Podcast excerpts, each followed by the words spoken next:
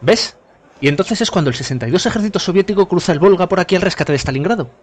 Espera, pero los cacahuetes no eran el 62 ejército.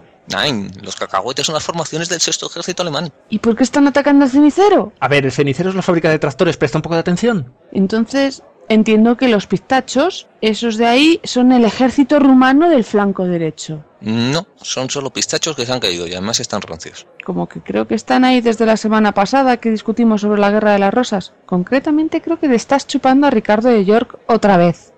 Puf, qué asco, creo que deberíamos buscar otra manera de hablar de historia. Pues yo he oído que hay una cosa ahí en internet que se llama podcast. La gente se graba hablando y lo sube a internet. ¿Y de qué hablaremos? Pues de hombre de historia, contando un poquito de todo, pero le daremos un toque propio. Toque propio, eh, pero vamos a ver, ¿qué tenemos? Pues un montón de conocimientos innecesarios. Una falta absoluta de vergüenza. ¿Chistes de franceses? No, los conocimientos de edición de sonido. Pues con todo eso, montamos nuestro propio podcast. Con prusianos. ¿Y franceses? ¿Qué puede salir mal?